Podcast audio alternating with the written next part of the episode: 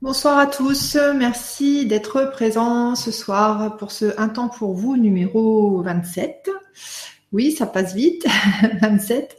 Je remercie toutes les personnes qui m'ont envoyé plein de petits mails sympas euh, suite à la Vibra conférence que j'ai faite hier après-midi sur les mémoires cellulaires de structure. Merci pour vos messages, merci pour vos commentaires. Euh, pour les personnes à qui j'ai pas encore répondu, je le ferai là après l'émission ou demain matin ou peut-être demain après-midi euh, dans le train puisque je, je vais à Montpellier pour la, pour la rencontre euh, LGC. Voilà, ben on, y va pour les questions. Alors, Pascal euh, qui me dit Bonsoir Alexandra et merci par avance. Je me sens ballottée dans mes émotions. Ma grande sensibilité paraît parfois réapparaît, pardon, et c'est compliqué à gérer dans cette société. Oui, effectivement, euh, quand on est hypersensible, euh, pour, euh, pour avoir des, relations ou même des, des, discussions ou aller dans des magasins, tout ça, c'est pas forcément évident, vu qu'on est à fleur de peau. Alors, en 25 heures depuis peu, c'est dur de travailler avec des femmes, d'autant qu'il y a quelque temps, je faisais des soins énergétiques merveilleux. Ok, bah pourquoi t'as arrêté? mais je sais que je devais en passer par là. Euh, suivi par une thérapeute et son guide, je suis sur mon chemin et ne dois plus en douter en tant que guérisseuse de lumière. Ok? Cela me réjouit et j'ai ce sentiment que c'est ma place. Alors pourquoi c'est si compliqué? Ah ben voilà, c'est la question que tout le monde se pose. Est-ce que tout cela va prendre place dans mon existence? Vais-je enfin trouver l'amour d'un homme merveilleux? Merveilleux, ça renvoie à quelque chose d'irréel, donc peut-être euh, dans tes formulations, évite de demander euh, merveilleux. il y aura plus de chances qu'il se manifeste si ça a une connotation réaliste et pas comme dans les dessins animés, en fait, ce côté idéal, ce côté surréaliste. Vais-je pouvoir aider mon fils complètement perdu? Je me sens fatiguée, mais je ne veux pas baisser les bras. Merci de tes réponses, Alexandra, et très belle soirée à vous tous. Ok, je reprends. Donc je sais que je devais passer par là. Parfait. Si tu as le ressenti que tout est, tout ok, tout est à sa place, euh, c'est impeccable. Ça, ça aide justement à, se sentir en paix et euh, à bah, avancer en fait. Hein. Et quand on se sent en paix, euh, comme de par hasard, hop, on est aligné et on arrive à avoir des infos sur notre prochaine étape, etc. Alors, suivi par thérapeute et son guide, nanana, ne doit plus en douter en tant que guérisseuse, blabla. Alors pourquoi est-ce que c'est si compliqué? En fait, euh, c'est compliqué. Alors on, interprète la situation, enfin le mental interprète la situation comme compliquée parce que euh, ce qui se passe défie les lois, euh, les lois classiques. C'est-à-dire que tu es soumise au plan d'ensemble comme tout le monde, et bien évidemment ton mental n'a pas accès à toutes les parties du plan d'ensemble. Donc le mental n'a pas accès à ce qui ne s'est pas déjà présenté dans son existence. Donc euh, toutes les surprises euh, que le plan d'ensemble va, te manifester d'une certaine manière pour que tu arrives à, réaliser tes intentions. Il hein, faut vraiment poser les, intentions pour que des choses arrivent. Euh, tous ces événements-là, voilà, ce, sont des surprises et le mental n'en a pas connaissance, donc ça paraît un petit peu fou euh, et du coup, euh, ça paraît compliqué parce qu'on ne comprend pas. Donc le mieux, c'est de traiter le mal à la racine et de ne plus chercher à comprendre, mais plutôt de s'abandonner le plus possible au plan d'ensemble, c'est-à-dire, ok, j'ai posé mon intention. Mon intention, ça peut être, euh, voilà, je veux être tout le temps en paix, je veux être tout le temps dans l'amour, ou alors des choses plus précises, du style, voilà, je voudrais exercer telle, telle activité professionnelle, etc tu poses ton intention, après tu laisses faire. De toute façon, c'est ton intention qui va agir sur la matière. Donc du moment où ton intention est posée, tu as commandé quelque chose, donc l'énergie s'aligne et ton truc est en train de se est déjà en train de se manifester. Encore faut-il rester dans la vibration qui permet d'accueillir le truc en question. Et euh, cette vibration, c'est de mimer comme si le truc était déjà là. Comme ça, tu poses ton intention, tu restes sur la vibration pour que ça se concrétise et euh, au bout d'un moment, euh, voire très rapidement, les choses se concrétisent. Donc pourquoi est-ce que c'est si compliqué? C'est, le mental qui essaie de comprendre et donc ça, il faut, lâcher l'affaire avec les compréhensions. Euh, ne pas culpabiliser quand on essaie de comprendre parce que c'est tout à fait normal, mais quand on voit qu'on comprend pas, on laisse tomber et puis on s'abandonne au plan d'ensemble et, ça se fait tout seul. Vais-je enfin trouver l'amour d'un homme merveilleux? Par rapport à ça, trouver l'amour d'un homme merveilleux, ça veut dire que peut-être tu as besoin euh, de l'amour d'un homme pour euh, te sentir bien, pour te sentir complète, pour te sentir exister, pour te sentir utile peut-être. Euh, donc a priori il y aurait ça, il y aurait ça à travailler d'abord pour éviter de te manifester un homme merveilleux, c'est-à-dire un homme super bien sous tout rapport, et puis bah, qui te laisse tomber au bout de quelques mois ou enfin quand tu seras vraiment bien accroché. Euh, parce que ça, ça fait mal. Donc, vaut mieux se construire avant. Et par rapport à ça, euh, manifester quelqu'un bah, qui te correspond et puis quelqu'un avec qui tu pourras construire un truc euh, sain et, agréable. Vais-je pouvoir aider mon fils complètement perdu Tu dois avoir un rôle de soutien auprès de ton fils, mais tu n'es pas là pour lui trouver des solutions parce que tes solutions, ce sont tes solutions et elles ne sont pas adaptées à lui puisque vous n'êtes pas la même personne, vous n'avez pas la même vibration et euh, ce qui va te sembler totalement euh, euh, correct pour toi ne le sera pas pour lui.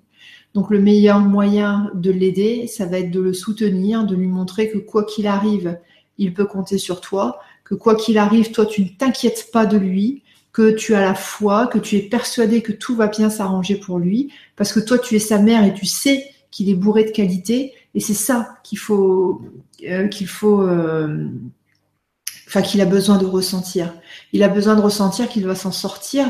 Donc il a besoin de ressentir que sa mère, celle qui l'a euh, fait, elle aussi a cette foi-là.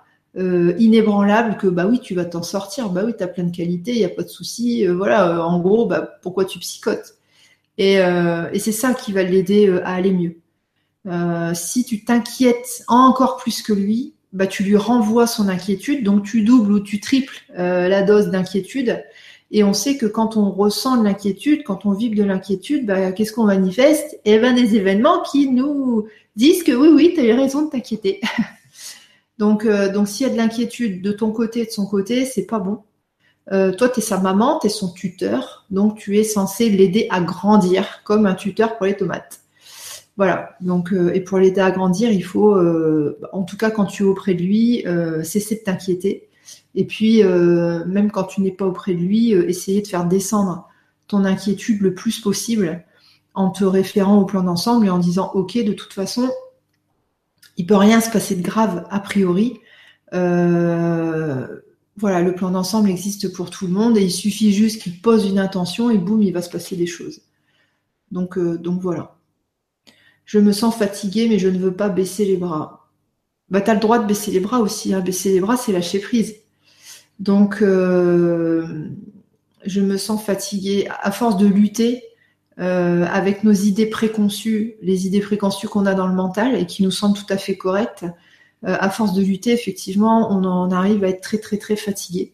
Et tu vois, tu dis je ne veux pas baisser les bras, donc il y a une volonté de ne pas lâcher prise certainement que le raccourci à ton bonheur et à celui de ton fils, ça va être de lâcher prise.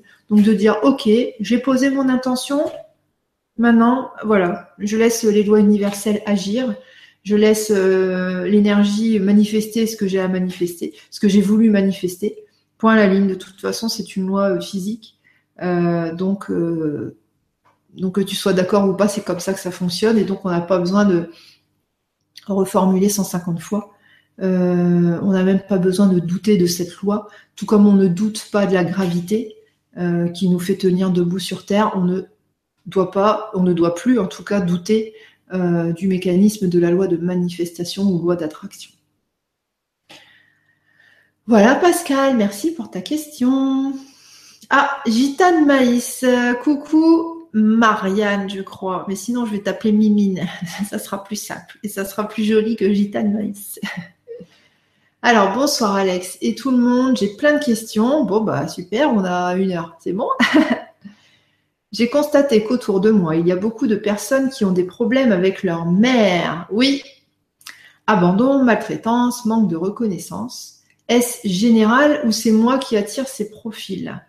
Alors, je vais tout, de suite répondre. Alors oui, c'est général. Par contre, euh, le fait que les gens, enfin, le fait que tu sois au courant que ces personnes-là ont des soucis avec leur mère, abandon, maltraitance, manque de reconnaissance, c'est qu'effectivement, ça renvoie à quelque chose qui a travaillé sur toi, puisque si c'était pas euh, à bosser ou en tout cas dans tes pensées actuellement, euh, tu verrais ces personnes-là, mais ils te parleraient jamais de leur mère et du lien du lien entre leurs émotions et leur mère. Donc oui et oui à ta question. Si oui, quel en serait le message à comprendre? Je n'ai toujours pas d'enfant. Est-ce que cela aurait un lien? Si oui, comment régler ça? Alors attends, si oui, quel serait le message à comprendre? Bah, Le message à comprendre, c'est que toi-même, tu as quelque chose à régler avec ta propre mère et que une fois que ce sera réglé, tu pourras à ton tour devenir mère, puisque certainement que euh, par rapport à ce que tu as vécu avec ta maman, euh, tu as dû te poser un interdit, un interdit d'être à ton tour mère. Euh, alors c'est au début euh, de l'éducation en fait que les parents, mais surtout la mère, vont donner le feu vert à l'enfant pour qu'il devienne un être sexué, c'est-à-dire un être capable de se, de se reproduire. bon, ok, ça fait très psychanalyse, mais c'est comme ça quand même. Euh, donc, si à un moment donné, euh, ta mère euh, et ensuite ton père, il, enfin voilà, il y a eu des, désordres au niveau, au niveau de l'éducation. Alors, tout ça, c'est inconscient, bien sûr. Hein, quand on est parent, on ne le fait pas du tout exprès. S'il y a eu un désordre à ce niveau-là, effectivement, ça a pu poser un interdit que tu deviennes mère parce qu'il y a une partie de toi qui ne se considère pas sexuée, c'est-à-dire une partie de toi qui ne se considère pas être femme, donc qui ne se considère pas être capable euh, d'avoir un enfant.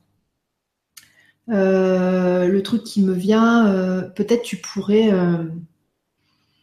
il me vient un, schéma en fait d'anatomie avec le sexe féminin. Peut-être tu pourrais regarder ça. Alors bon, tu regardes tout, hein, y compris l'utérus, y compris les ovaires, etc. Tu regardes tout dans le détail et tu te dis ça, c'est un sexe féminin. C'est-à-dire que ça, c'est vraiment mon identité sexuelle. Ça, c'est à moi, c'est vrai. Et c'est pas parce que c'est caché que ça n'existe pas. Un des gros problèmes euh, qu'on ait, nous, euh, les femmes, c'est que euh, comme notre sexe est caché, ça, on, a du mal en fait. On a du mal avec ça parce qu'on croit qu'il n'y a rien. On croit qu'il n'y a rien, donc on croit que bah il y a mal donne, il y a, un problème, quelque chose est cassé. Et puis comme c'est encore assez tabou cette notion-là euh, dans les familles. Euh, généralement, la mère va commencer à parler de ça avec sa fille au moment des premières règles. Donc, on est vers 10, 11, 12, 13, 14 ans. bah, il y a toutes ces années en fait où la petite fille, elle pense qu'elle n'a pas de sexe, donc elle est cassée, qu'il lui manque quelque chose, et donc elle ne peut pas être un, un, individu à part entière puisque ça va jusque là. Par contre, le petit garçon, lui, c'est tout à fait visible. Donc, il n'a pas de problème avec ça, en fait. Donc voilà, j'espère que ça te ça t'aide, en tout cas que peut-être ça a fait tilt dans ta tête. Regarde un schéma et dis-toi oui, tout ça, c'est à moi. C'est caché. Enfin, c'est caché. C'est pas visible là à l'œil nu. C'est en dessous ma peau, mais c'est bien là. Je suis une vraie femme. Peut-être que ça va te faire du bien de faire ça. Autre question par rapport à ta présentation mémoire cellulaire de structure. Est-ce que le fait d'être né en avance, un mois, c'est moi qui ai voulu sortir, ok, et en césarienne, peut provoquer un comportement d'impatience permanente et également une difficulté à fournir de l'effort? Oui, c'est un peu ce que j'avais dit hier. Ces comportements peuvent-ils être améliorés avec ta technique? Bien sûr, c'est le, le but. Euh, il y a pu avoir... Euh, euh, ça peut être tout et n'importe quoi. Il y a pu avoir juste avant euh, que tu décides de naître euh, une émotion particulière ressentie par ta mère. peut-être que je te dis un exemple, hein, c'est débile, mais peut-être qu'elle aurait pensé ou dit à un moment donné, à un moment donné, oh là là, vivement que ça s'arrête, vivement que ça s'arrête, j'en peux plus de cette grossesse, je vais crever. Tu sais les choses qu'on dit en rigolant. Et puis, si à un moment donné, bah, ce mot-là, il a fait écho avec quelque chose qu'elle avait déjà vécu, ça a créé en fait une, une émotion particulière. Et toi, tu as, reçu la décharge chimique et la décharge euh, informationnelle, énergétique de, de, de ça en fait. de si je vais jusqu'au bout de ma grossesse, je vais mourir. en plus, c'est des choses qu'on dit souvent. Oh ça continue comme ça. Oh, je vais mourir, je vais mourir avant la fin, j'en peux plus.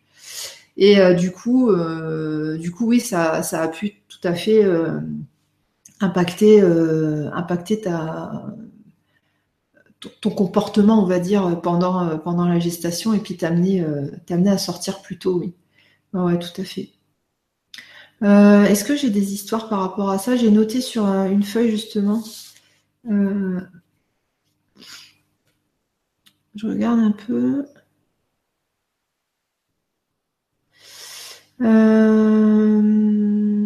Ouais, par exemple, euh, par rapport à ces histoires de, grossesse euh, où l'enfant euh, sort plus tôt. pareil, donc un bébé, enfin pendant une grossesse, il y a une amniosynthèse qui se passe à, cinq mois de grossesse.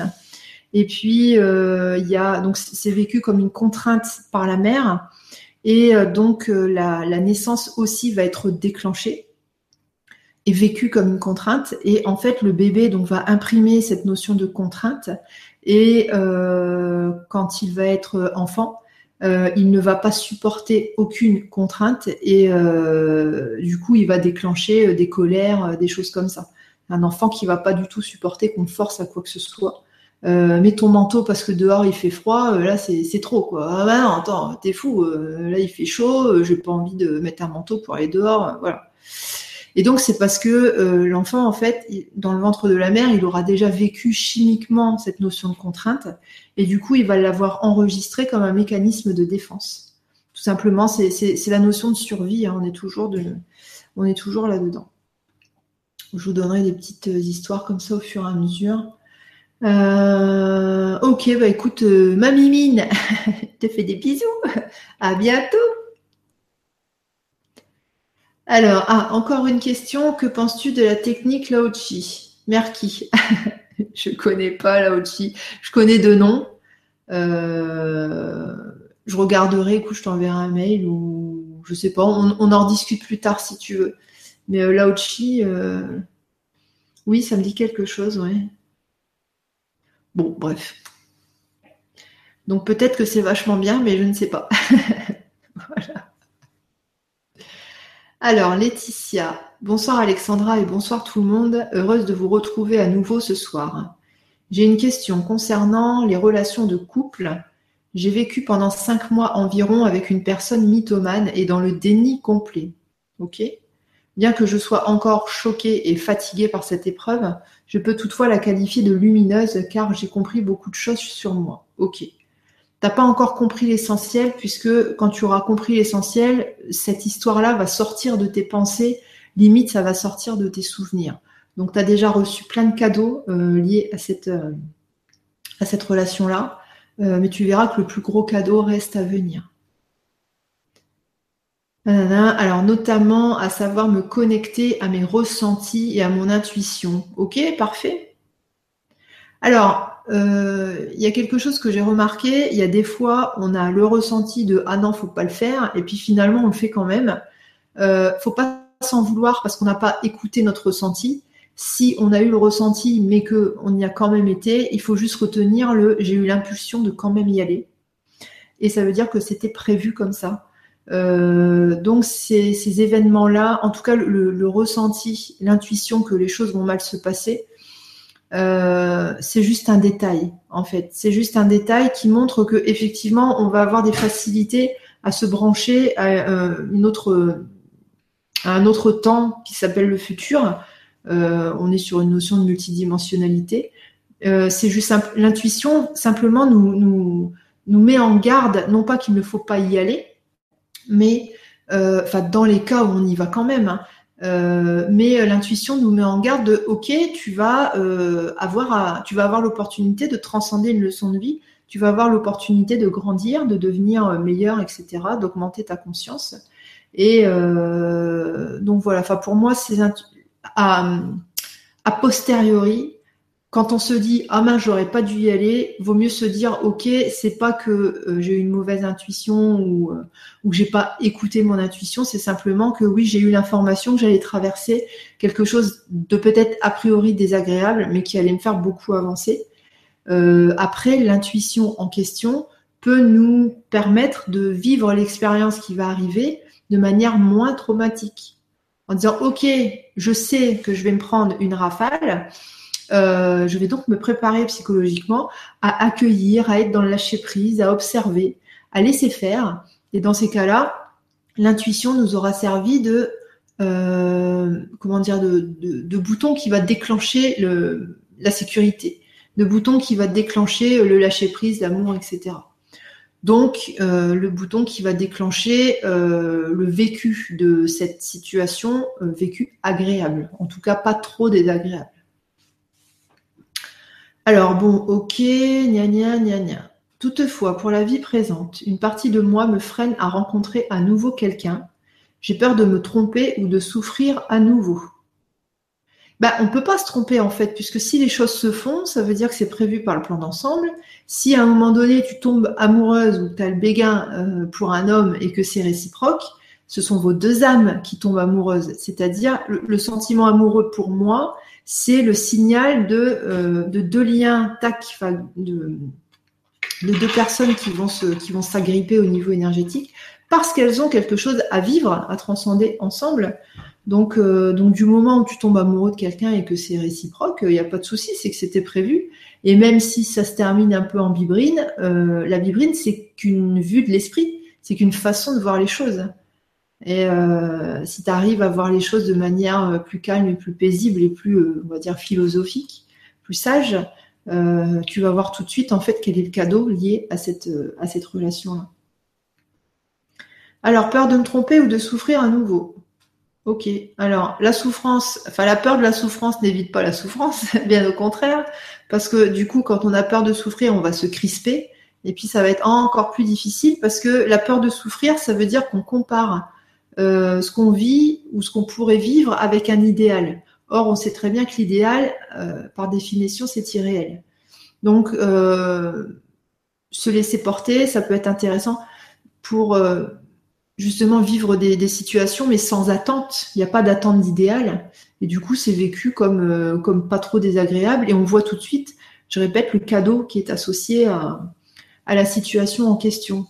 Alors oui, c'est très théorique. Hein. D'ailleurs, j'avais vu sur Facebook euh, un truc sur euh, euh, j'ai bien envie d'aller vivre en théorie, ça a l'air bien ou quelque chose comme ça. En théorie, tout fonctionne bien. Je pense que je vais aller vivre là-bas. Enfin voilà, il y avait un message comme ça. Alors donc tu nous mets tout cela peut paraître paradoxal. Bah oui, non, t'inquiète. Pas paradoxal, peut-être ambivalent, mais ça c'est normal. L'être humain est ambivalent par nature. Si je me connecte à mon ressenti sans me juger, je trouve derrière cette peur une peur plus grande de ne rencontrer personne. Peut-être est-ce cela finalement que je dois travailler. Qu'en penses-tu Alexandra? Bonne soirée et merci à tous pour ces moments que nous nous offrons. Et oui, vive la co-création. Euh, oui, effectivement, quand on a peur de rencontrer quelqu'un, ça peut être une fausse barbe euh, qui cache justement la, peur de ne rencontrer personne. Oui, c'est possible.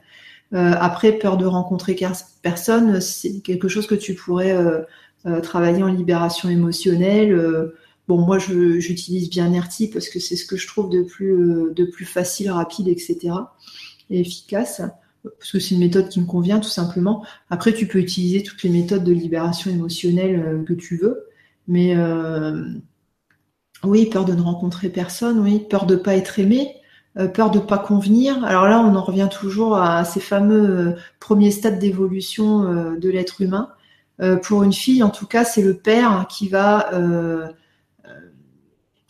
stimuler la fille pour qu'elle ait envie, inconsciemment évidemment, pour qu'elle ait envie d'une relation avec lui. C'est-à-dire que le premier homme avec qui une petite fille va avoir, va être en relation, ça va être son papa, et c'est lui qui va lui amener ce sentiment de euh, j'ai envie d'être auprès de toi, j'ai envie de jouer avec toi, j'ai envie de te stimuler, j'ai envie de te faire des câlins, de te faire des petits caresses, etc.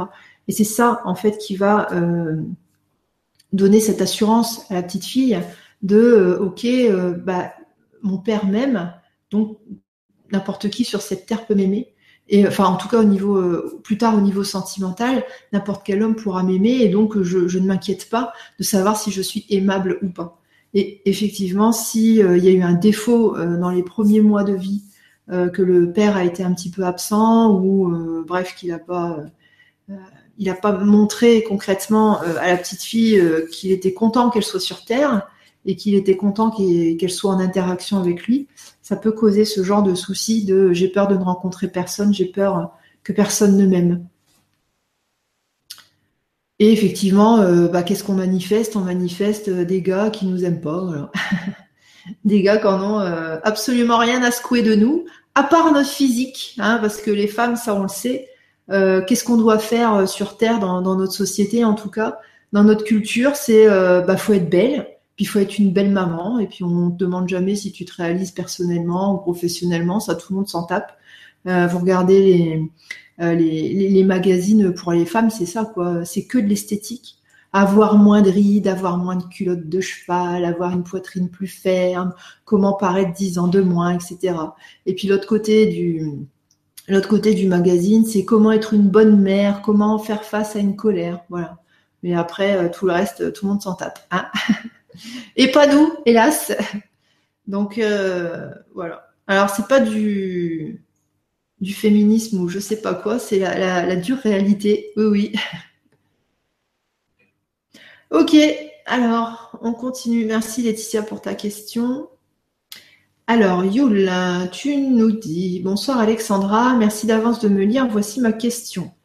Est-il possible de se faire en quelque sorte usurper son karma? Waouh c'est-à-dire que je me demande s'il est possible que quelqu'un ou qu'une force, si possible sombre, j'imagine, hein, profite à notre place du fruit de nos efforts pour purifier et s'amender d'erreurs passées ou présentes et récolte les bienfaits de ces dettes effacées. Est-ce cela le karma contraire? Je ne sais pas ce que c'est le karma contraire. Si cela est possible, alors comment faire pour retrouver ce qui nous revient de droit? Cette idée sème un peu de confusion en moi-même si je me sens bien en moi, même si je me sens bien épaulée par les anges. Euh, je me demande malgré tout si cela n'expliquerait pas pourquoi je stagne au niveau social, financier, sentimental, bien qu'entourée d'amour et de joie. Pourriez-vous m'éclairer? Merci du cœur et de l'âme et merveilleuse soirée à tous. Ok. Alors, est-il possible de se faire en quelque sorte usurper son karma, c'est-à-dire que je me demande s'il est possible que quelqu'un ou qu'une force profite à notre place du fruit de nos efforts pour purifier et s'amender d'erreurs passées ou présentes et récolte les bienfaits de ces dettes effacées.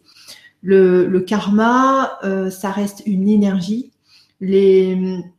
Quand tu dis euh, les efforts pour purifier ou s'amender d'erreurs passées ou, présentes, c'est pareil, ce fruit-là, c'est quelque chose d'énergétique. Donc ça profite à tout le monde. Ça profite vraiment à tout le monde. Donc euh, quand on te dit, ouais, usurper son karma, etc., que quelqu'un vole les efforts de quelqu'un d'autre, c'est pas possible en fait c'est pas possible parce qu'il n'y a pas de vol en partant du principe où cette énergie que tu transcendes, elle va euh, agir sur le groupe entier. C'est-à-dire sur toute l'âme, euh, sur le, groupe âme, euh, comment on dit ça? Ouais, groupe âme des humains, voire même au-delà. là, on est sur du sur du interstellaire ou etc. donc donc non non, on peut pas voler de karma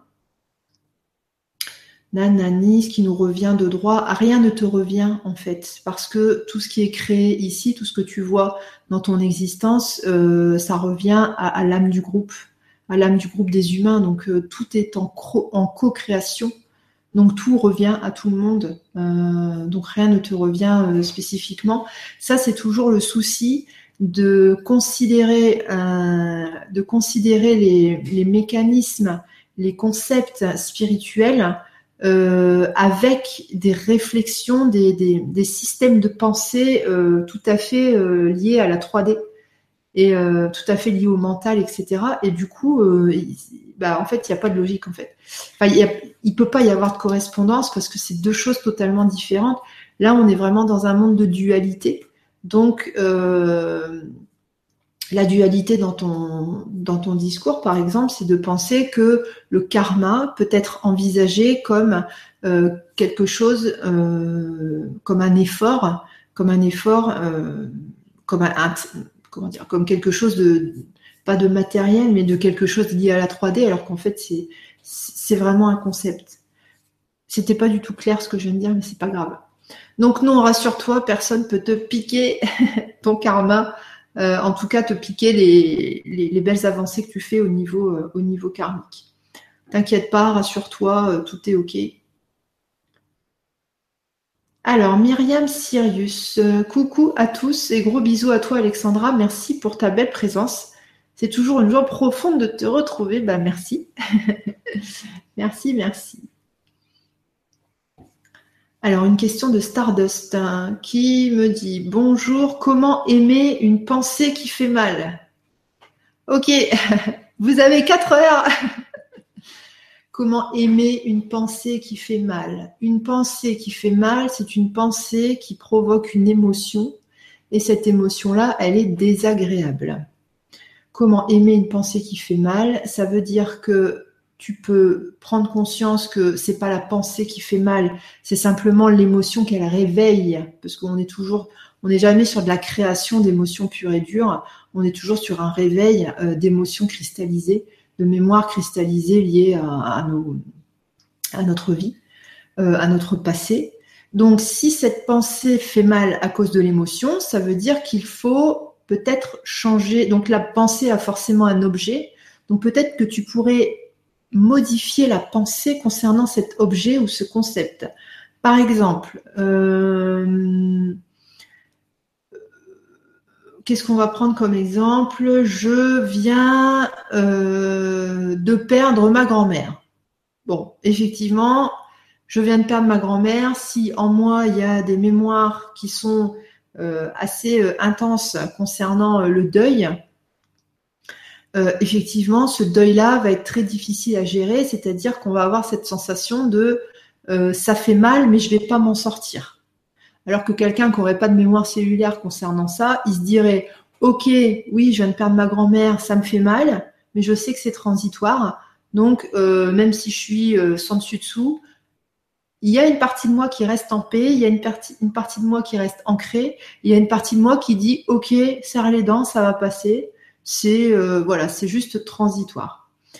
Donc peut-être que dans ton cas, tu pourrais modifier ta façon de voir les choses, tu pourrais modifier ton état d'esprit par rapport à l'objet en question, par rapport à l'objet qui suscite une pensée, qui suscite une émotion qui fait mal. Et euh, par rapport à ça, tu te sentirais déjà mieux parce qu'il n'y aurait plus le déclenchement de l'émotion qui génère de l'inconfort. Deuxième possibilité. Si tu veux garder la pensée euh, qui génère une émotion, qui génère un inconfort, un inconfort, dans ces cas-là, il faut travailler sur l'aspect émotionnel. Donc, tu peux faire une séance de libération émotionnelle. Donc, toujours pareil, moi, je conseille NERTI parce que c'est quelque chose que, que j'ai usé et abusé, enfin, dont j'ai usé et abusé, et c'est vraiment génial. Après, tu peux utiliser n'importe quoi. Donc, tu bosses sur l'aspect émotionnel pour que l'émotion soit vécue soit comme pas désagréable, donc comme neutre, soit comme désagréable, mais je sais que c'est juste transitoire. Et donc je garde la foi, je garde la, pêche, je garde la paix à l'intérieur de moi. Et ok, je vis cette émotion et je passe à autre chose. Et se rendre compte que de vivre l'émotion, bah, ça permet de se rendre compte qu'on est vivant, ça permet de se rendre compte qu'on est, euh, qu'on, bah, qu'on est exactement euh, euh, sur Terre, enfin on vient sur Terre pour expérimenter les émotions. Voilà, c'est ce que je voulais dire. Donc voilà, voilà ce qui pourrait, euh, ce qui t'aider. Alors, est-ce qu'il y a autre chose? Bonjour, comment aimer une pensée qui fait mal? Oui, voilà, je pense que j'ai que j'ai décortiqué. Donc, soit tu travailles sur l'aspect pensée, soit tu travailles sur l'aspect émotionnel. Euh, soit tu fais en sorte de ne plus regarder l'objet qui a provoqué une pensée qui elle-même a provoqué l'émotion qui fait mal. Voilà. J'espère que c'était pas trop compliqué. J'aurais pu faire un schéma avec des flèches aussi. Ok, merci Stardust. Alors Myriam Sirius. Euh, attends, je vais rafraîchir la page.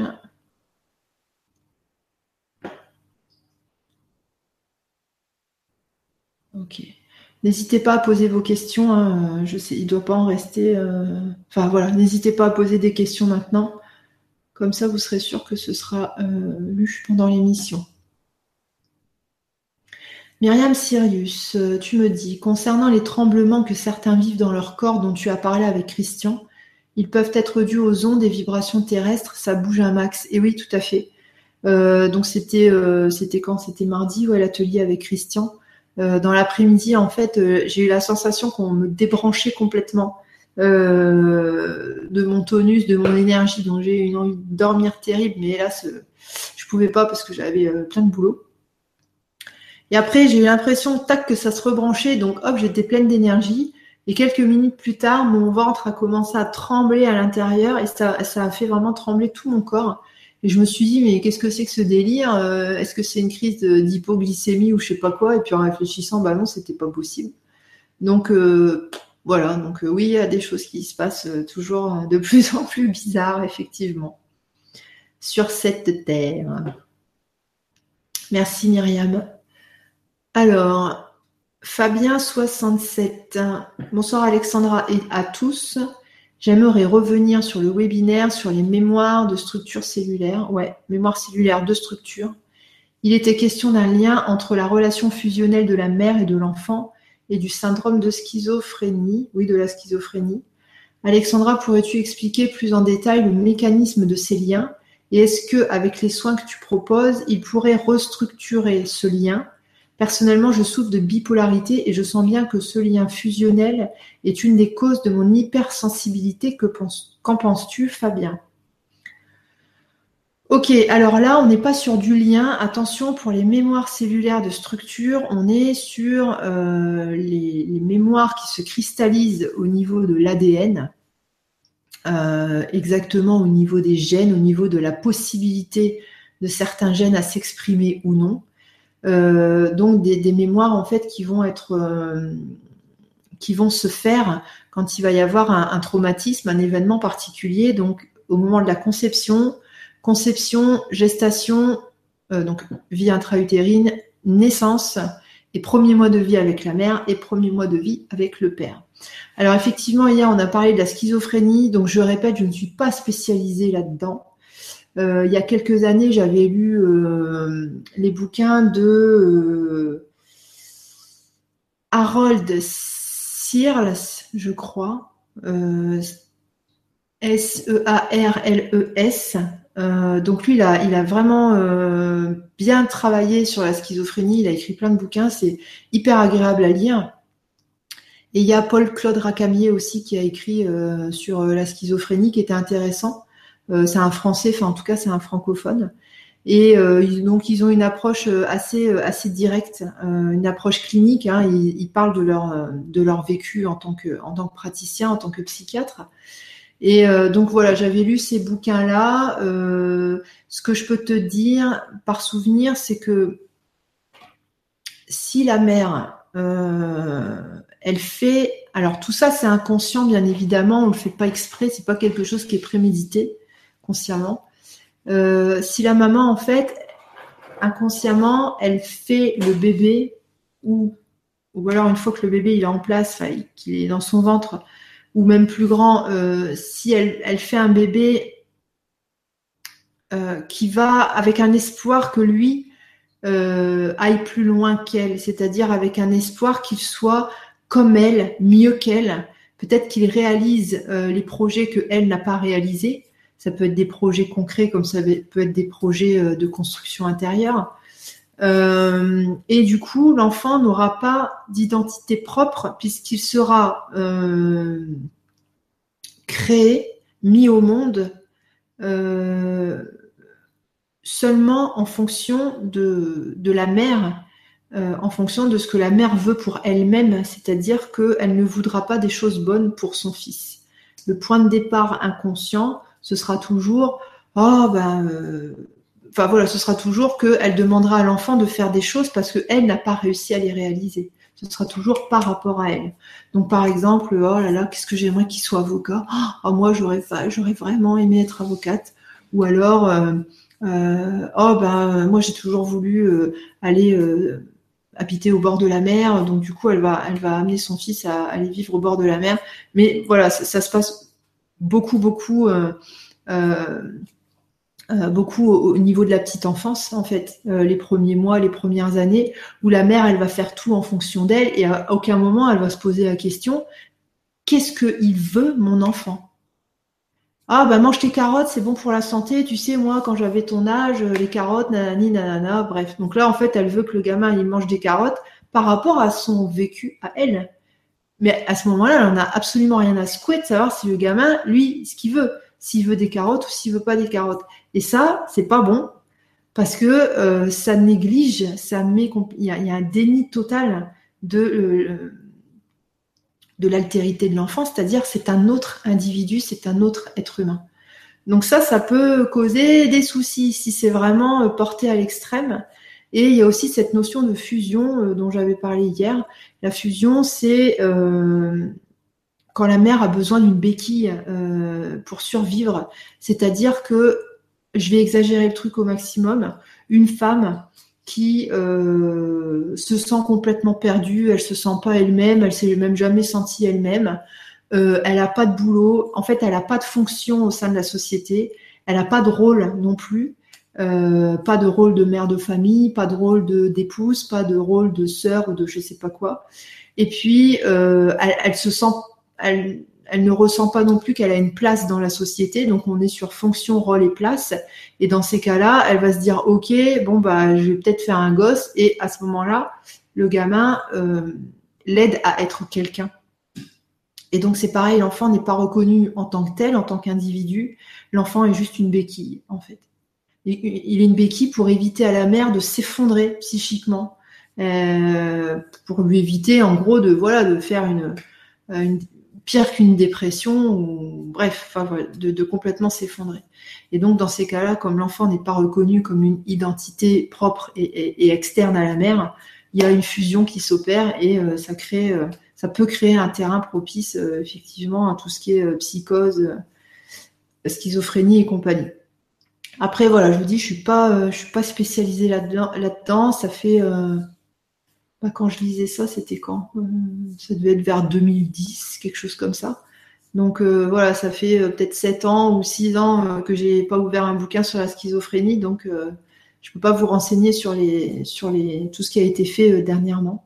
Après, tu Google est ton ami, hein, tu peux taper sur Google schizophrénie et puis voir un peu ce qui sort. N'hésite pas à aller chercher dans des choses un petit peu scientifiques. Euh, des choses récentes, et puis euh, tu mets recherche scientifique euh, schizophrénie, puis tu verras un peu ce qui sort. Et donc voilà. Alors ensuite, tu dis, Alexandra, pourrais-tu expliquer plus en détail le mécanisme de ces liens? Alors, oui, ok, c'est des liens sans être des liens. Et est-ce qu'avec les soins que tu proposes, il pourrait restructurer ce lien? Donc là, on est vraiment sur restructuration, mais du, physique, c'est-à-dire par rapport aux mémoires cellulaires de structure on n'est pas sur du lien, ça va agir sur le lien, mais après. C'est une fois que tout est OK au niveau, au niveau de la structure, au niveau des mémoires cellulaires de structure, euh, qu'il y a naturellement un lien plus sain qui, peut se mettre en place euh, avec euh, les parents et ou avec les enfants. Nanana, donc je sens bien que. Ah oui, personnellement, je souffre de bipolarité, je sens bien que ce lien fusionnel est une des causes de mon hypersensibilité. Qu'en penses-tu? Alors, bipolarité, ça veut dire que tu alternes de manière assez énorme des épisodes de, de manie, donc d'agitation énorme, et des périodes de dépression, mélancolie. C'est un peu comme la maniaco-dépression, mais en mode psychose, c'est-à-dire en mode euh, pas de limite. Euh, j'ai pas testé la méthode pour le moment sur euh, tout ce qui est à caractère euh, psychotique, donc je ne sais pas. à toi de voir si ça résonne en toi. Et puis dans ces cas-là, si ça t'intéresse, on peut faire un suivi, un suivi proche, c'est-à-dire qu'on voilà, on échange nos, mails et puis tu me tiens au courant de tout ce qui se passe chez toi et voilà, je te fais un suivi à la carte c'est à toi de voir. Hein, tu, c'est toi qui choisis. C'est, une, voilà, une, éventualité. Donc tu me diras ce que, ce que tu en penses. Euh, mon mail, c'est contact at euh, alexandraduriez.com. Sinon, sur mon site qui est euh, www.alexandraduriez.com, tout en haut, il y a un petit lien contact. Donc tu cliques dessus et tu vas avoir mon adresse mail. Voilà Fabien, merci. Alors, question suivante. Aïe. Faut que je fasse attention de ne pas me péter les dents.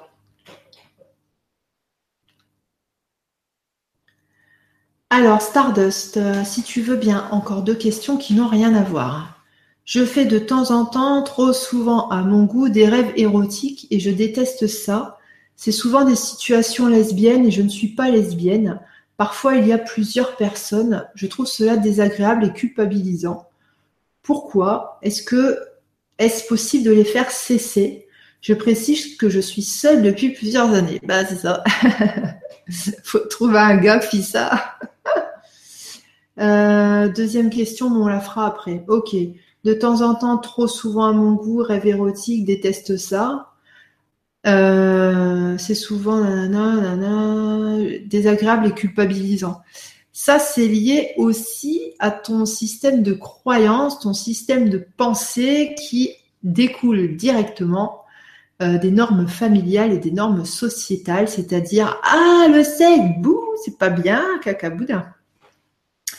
Euh, exemple, euh, exemple qui me revient là comme ça, euh, pour les petites filles aussi, pour les bébés. les petites filles, bon voilà, son sexe, ça va être une, zone érogène. Et si la mère, donc la petite fille, elle n'est pas encore conditionnée sociétalement ou, familialement, donc elle ne sait pas que dans notre société, ah c'est sale. Donc elle, qu'est-ce qu'elle voit? Autant la bouche, ça va être une zone de plaisir, autant cette zone-là, ça va être la même chose. Donc de temps en temps, elle va y passer sa main de manière très naturelle parce que ça lui fait du bien, comme nous quand on se passe la, main dans les cheveux, par exemple. Et euh, la mère, elle va dire ah c'est pas bien, c'est sale, vilaine fille. Donc la petite fille, elle va intégrer que ah ok c'est sale. Bah, moi je veux être une, je veux être quelqu'un de bien, je veux être une, une, fille euh, appréciée, aimable. Donc qu'est-ce qui se passe? Bah hop, il va y avoir un tabou à ce niveau-là. Et ça amène aussi ce genre de, choses, c'est-à-dire je trouve cela désagréable et culpabilisant de faire des, rêves, euh, des rêves érotiques. Après, bon, c'est pas, euh, pas dramatique. J'imagine que dans ton rêve, en fait, ce qu'il faudrait savoir, c'est est-ce que dans ton rêve, ça te fait plaisir, ou est-ce que c'est des situations euh, dans le rêve, est-ce que c'est des situations qui te contrarient? Mais voilà, vraiment à l'intérieur du rêve. Donc euh, après, il faudra peut-être décortiquer euh, la nature des rêves. Bien évidemment, on ne détaille pas ça euh, sur le forum. évidemment.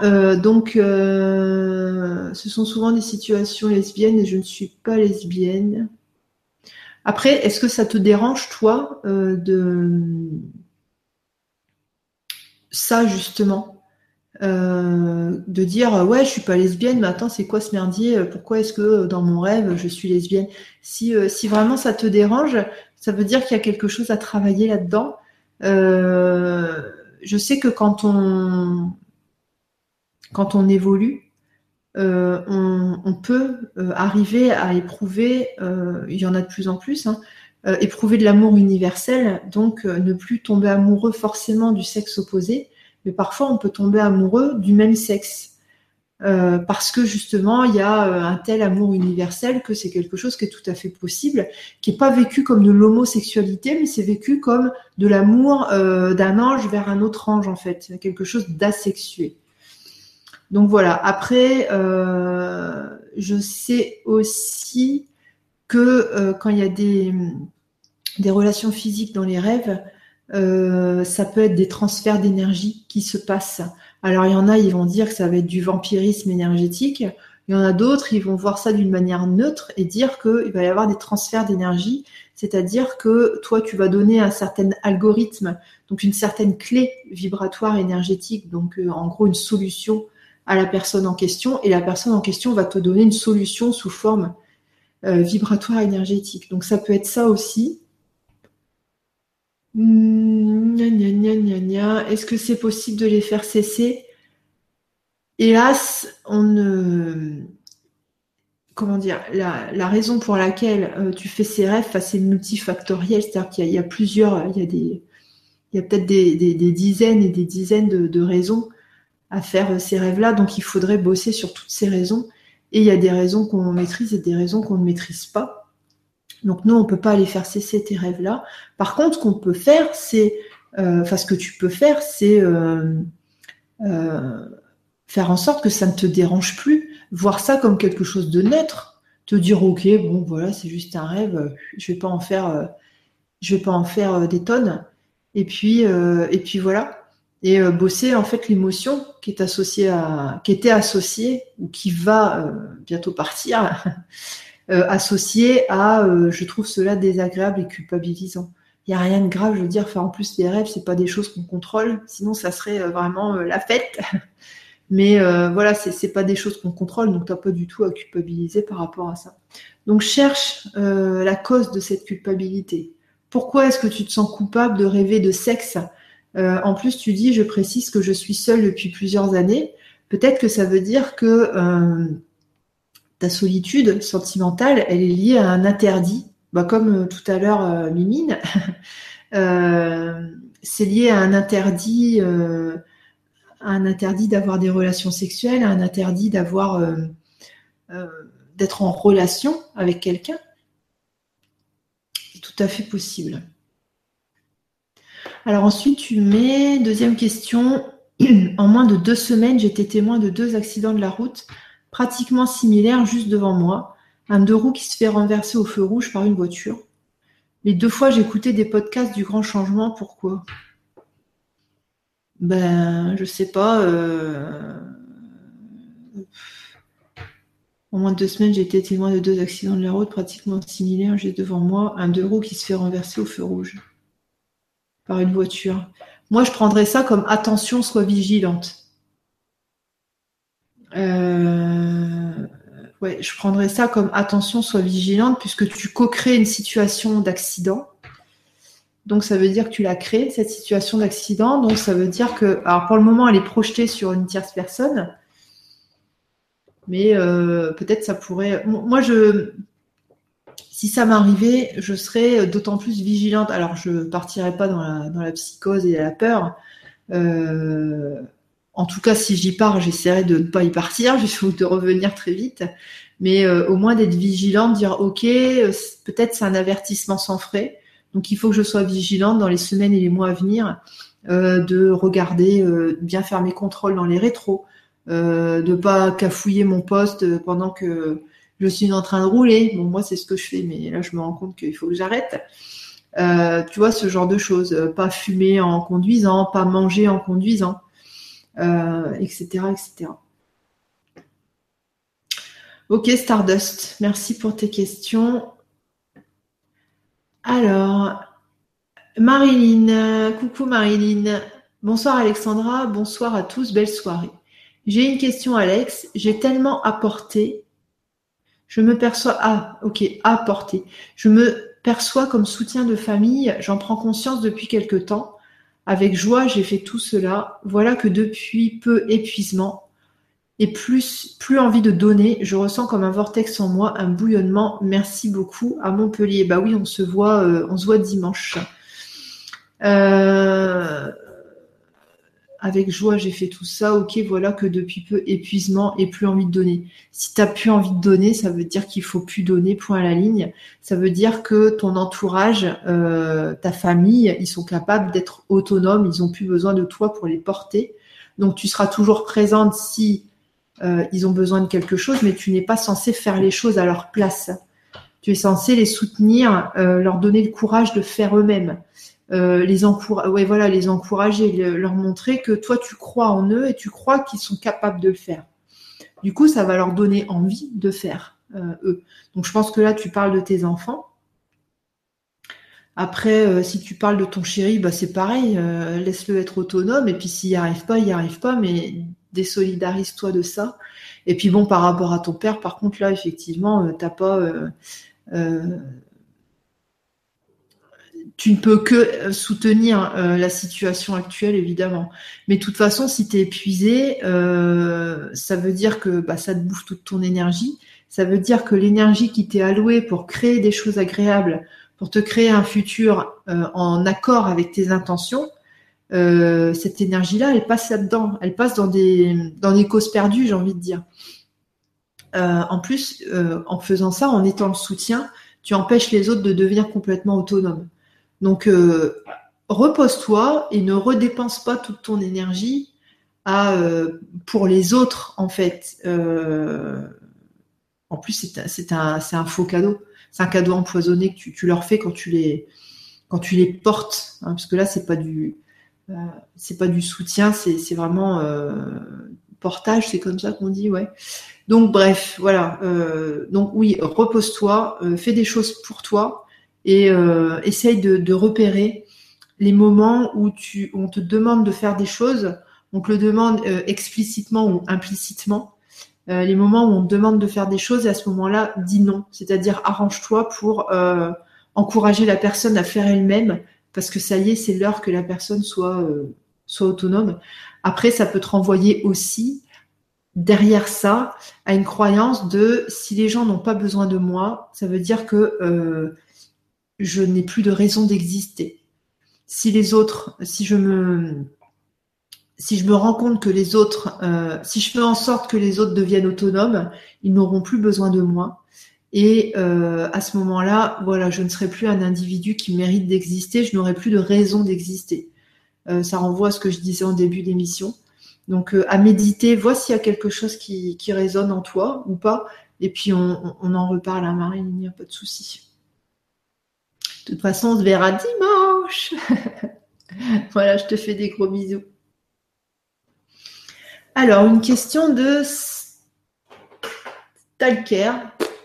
Hello Alexandra, comment conçois-tu le libre arbitre? Avons-nous un destin, plan d'incarnation? J'ai tendance à être troublée par un regret particulier. Or, s'il n'y a pas de libre arbitre réel, mes erreurs passées font partie du plan. Oui, je pourrais accepter plus facilement mes erreurs, si les erreurs existent du moins. Merci et bonne soirée. ok. Donc, euh, les erreurs existent, bah, ça dépend de, notre point de vue, ça dépend de nos croyances. Euh, il n'y a pas de bonne ou de mauvaise croyance, il y a juste des croyances et euh, les croyances, on, prend celles qui nous intéressent, celles qui nous font vibrer, celles qui nous font nous sentir confortables. Donc, euh, me concernant, ce qui me rend confortable, c'est de penser, croire que les erreurs n'existent pas parce qu'il n'y a que des expériences et euh, ce que l'on considère être une erreur, en fait, c'est une façon de, de comprendre comment les mécanismes fonctionnent. Exemple, un enfant qui va euh, apprendre à euh, prendre justement un objet. Ah, je vais pas prendre ça. Je vais prendre l'histoire des casse-têtes. Quand on fait des casse-têtes et qu'on essaye une résolution et que ça plante, qu'est-ce qui se passe? Le cerveau, à ce moment-là, il va se dire ah tiens, si on fait de cette manière-là, ça ne fonctionne pas.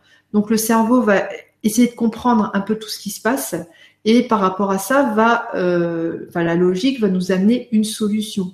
Donc, euh, traverser des expériences que l'on nomme erreurs, en fait, ce sont des, euh, ce sont des moyens de développer notre logique, ce sont des moyens de développer notre aptitude à nous en sortir. Donc, vivre une erreur, c'est pas mauvais, au contraire, ça montre, enfin, quelqu'un qui, est passé par beaucoup d'erreurs, entre guillemets, c'est quelqu'un qui est très affûté les gens les plus sages, c'est ceux qui ont le plus bourlingué, c'est ceux qui ont le plus euh, vécu des expériences euh, agréables et désagréables. Et du coup, comme ils ont bah, une grande expérience, ils savent comment les choses fonctionnent parce qu'ils les ont vécues.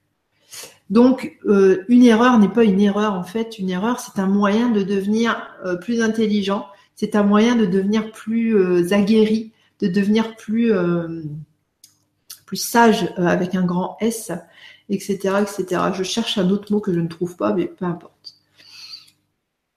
Alors, tu dis comment conçois-tu le libre arbitre? Avons-nous un destin, plan d'incarnation? Alors, je crois, mais après, ça n'engage que moi. Euh, je crois que ces histoires de libre arbitre, c'était euh,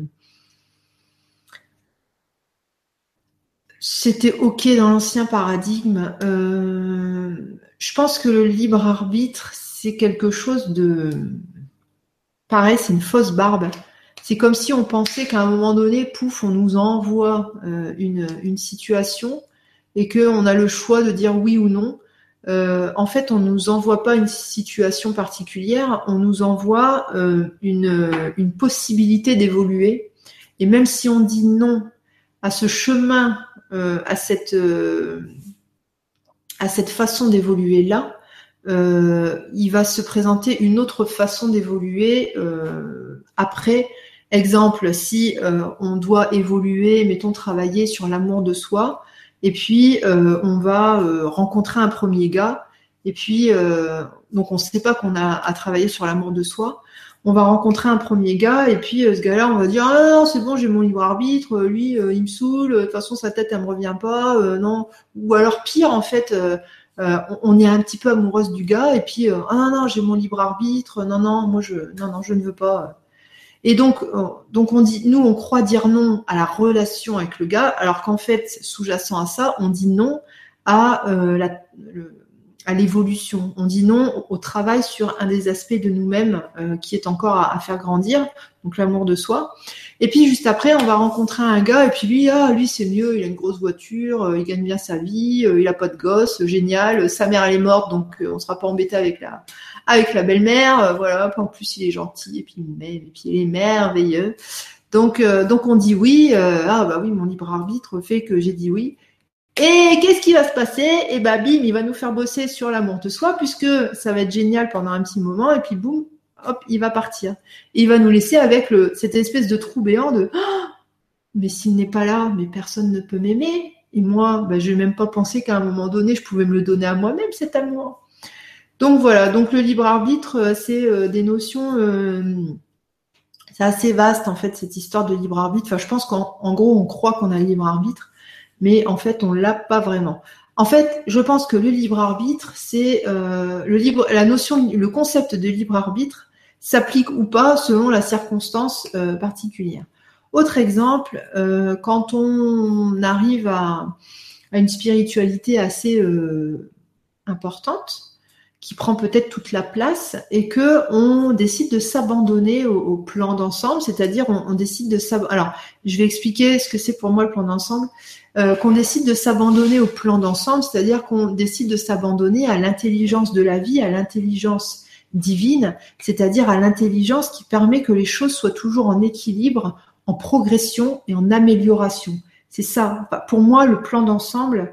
Euh, passe par euh, cet élan vital là qui, qui, veut toujours un équilibre, mais un équilibre de, de, plus en plus meilleur, donc de mieux en mieux. Et euh, ça, c'est l'intention première, c'est l'élan vital, voilà, l'élan divin, comme vous voulez. Et par rapport à cette intention-là, en fait, l'énergie va se mouvoir d'une certaine manière. Et euh, puis nous, en plus, on va aussi envoyer des intentions, donc ça va faire une co-création globale. Et ça, ça va créer des événements.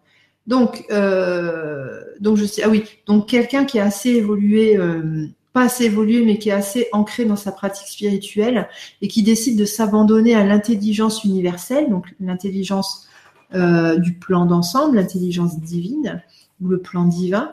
Cette personne-là sort de cette illusion entre guillemets de libre arbitre parce que comme elle s'abandonne au plan divin, elle dit oui à tout ce qui se passe. Elle dit oui à tout ce qui se présente. Elle dit oui aux, difficultés émotionnelles. Elle ne les combat pas, elle les accueille, elle les vit, et comme par hasard, qu'est-ce qui se passe? Pouf, c'est transcendé aussi sec. La personne va dire oui aux événements de vie, c'est-à-dire, euh, ok, je suis un instrument du plan divin, je suis un instrument de cette intelligence universelle, donc euh, peu importe quel métier on me fera, on me fera, peu importe euh, les métiers qui vont se présenter à moi, j'essaierai de les faire et surtout d'y faire mon maximum. Et euh, à partir de là, en fait, on, se laisse complètement porter et il se passe des choses extraordinaires, des choses qu'on n'aurait pas euh, imaginées, que notre mental n'aurait pas pu imaginer avant. C'est ça qui est bien quand on pose pas trop des intentions pas trop précises en termes matériels, parce que on est vraiment surpris de l'ampleur que les choses peuvent prendre par la suite. Alors que quand on pose des questions précises, on est toujours limité parce que notre mental sait euh, par nos connaissances. On est limité par nos connaissances en fait, et on est limité par ce que l'on par ce que l'on croit possible. Et si, euh, si on se laisse complètement porter, euh, bah, tout le champ des possibles s'ouvre. Et dans ces cas-là, on arrive à, vivre des choses qu'on n'aurait jamais imaginées. Bref, euh, donc comment conçois-tu le libre arbitre? Bah, Comme ça. Avons-nous un destin, plan d'incarnation? Alors, je pense que depuis qu'on a décidé d'ascensionner, euh, on est censé faire, on est censé être quelque chose et on est censé apporter, développer des énergies au sein du monde. Par contre, le moyen de développer ces énergies, le moyen de transmuter les énergies, euh, va, euh, va prendre des formes différentes en fonction de nos croyances, en fonction de nos intentions. Je m'explique. Si euh, quelqu'un vient sur Terre pour améliorer le lien, je dis une connerie, hein, améliorer le lien qu'il y a entre les mamans et les enfants, cette personne-là aura plusieurs voies pour matérialiser, plusieurs manières de matérialiser cette, cette demande cette intention euh, énergétique, euh, cette intention d'évolution humaine. Elle pourrait être sage-femme, elle pourrait être, euh, je ne sais pas, assistante sociale, elle pourrait être puéricultrice, elle pourrait être directrice de, crèche, elle pourrait être thérapeute, elle pourrait être tout ce que vous voulez, elle pourrait être maîtresse ou j'en sais rien, bref.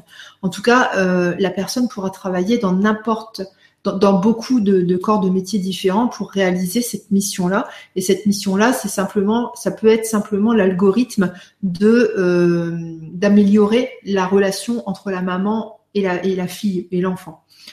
Euh, ça pourrait être aussi quelqu'un qui décide de s'incarner dans une famille où il y a des liens euh, mère-enfant terribles, des trucs horribles, et la personne en fait vient pour euh, transmuter le karma transgénérationnel et donc pour nettoyer euh, des lignées, des lignées, des lignées, des lignées, donc ça peut faire des centaines, des, ouais, des centaines de personnes, peut-être même des milliers, j'en sais rien.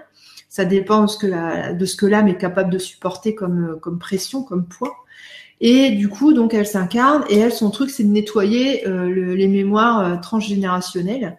Donc elle va faire ça et qu'est-ce qui va se passer? Ça va euh, améliorer, nettoyer. Euh, ça va faire que ça va améliorer pardon le lien mère-enfant. Et elle ne sera pas passée par son métier pour euh, pour aller au bout de sa mission entre guillemets, au bout de ce qu'elle était censée faire sur Terre. Donc je pense qu'on a des, choses à faire, mais c'est pas en termes de je vais être médecin, je vais être truc, je vais être machin. C'est pas en termes de métier, c'est plutôt en termes de euh, quel est le but final. Quel est le but final? Et le but final, c'est toujours un truc en rapport euh, avec l'amour, c'est-à-dire en rapport avec l'évolution humaine, euh, maintenir, ramener un équilibre et augmenter les potentiels. C'est ça l'intelligence divine, c'est ça l'intelligence du plan universel. Nya, nya, nya, nya, nya. Bon, les, erreurs, on en a passé, on en a parlé.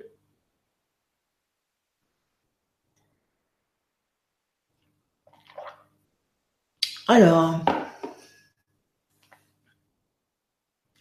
hello tout le monde et Alex. Donc ça, c'est Rose qui nous parle.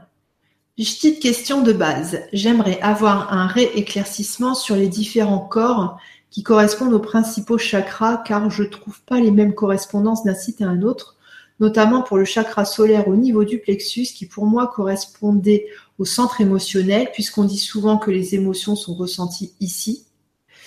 Euh, et je lis à plein d'endroits qu'en fait c'est le corps mental au niveau du plexus et d'autres disent que c'est le corps astral.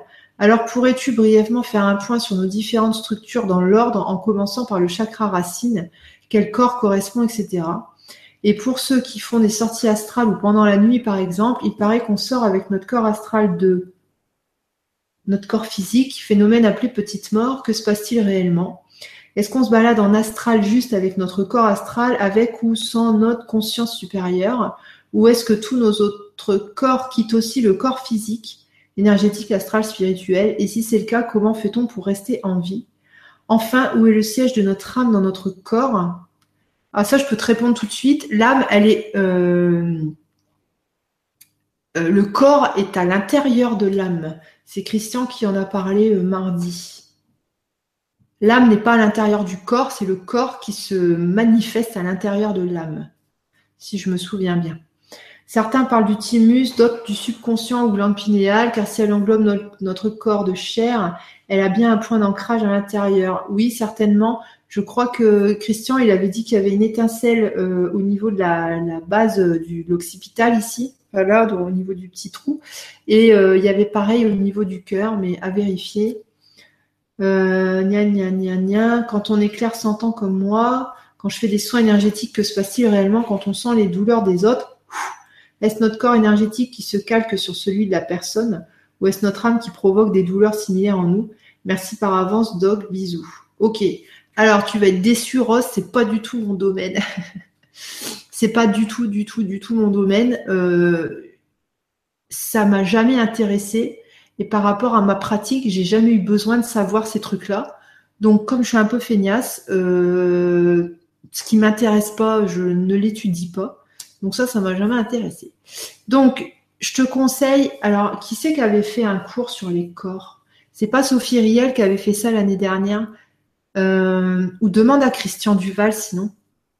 Je sais pas, Rose, si tu seras là euh, dimanche au pique-nique à Montpellier. Euh, mais enfin à côté de Montpellier, mais euh, si tu es dans le coin, tu pourras lui demander. Après, ça pourrait. Mais je crois qu'on avait dit qu'on ferait une émission comme ça d'ailleurs avec euh, Christian. Je vais le noter sur mes tablettes. Attendez, je vais le marquer où Sur ma liste de trucs à faire. je vais marquer émission Christian, les différents corps.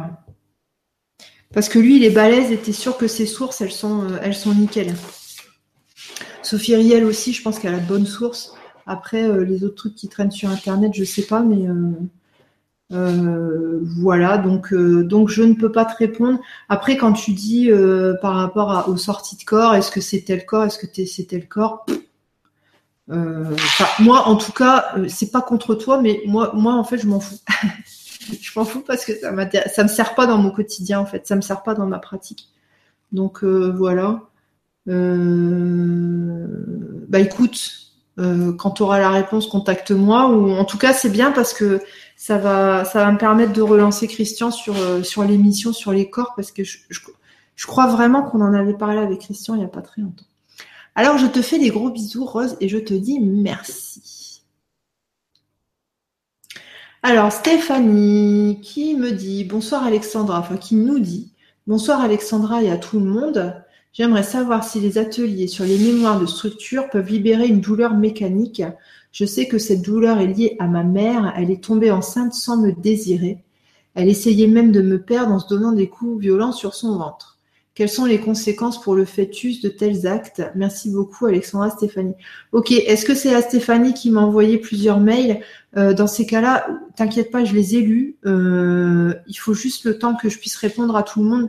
J'ai reçu euh, plusieurs dizaines, beaucoup de dizaines de, mails hier et j'ai pas eu le temps de tout faire, évidemment.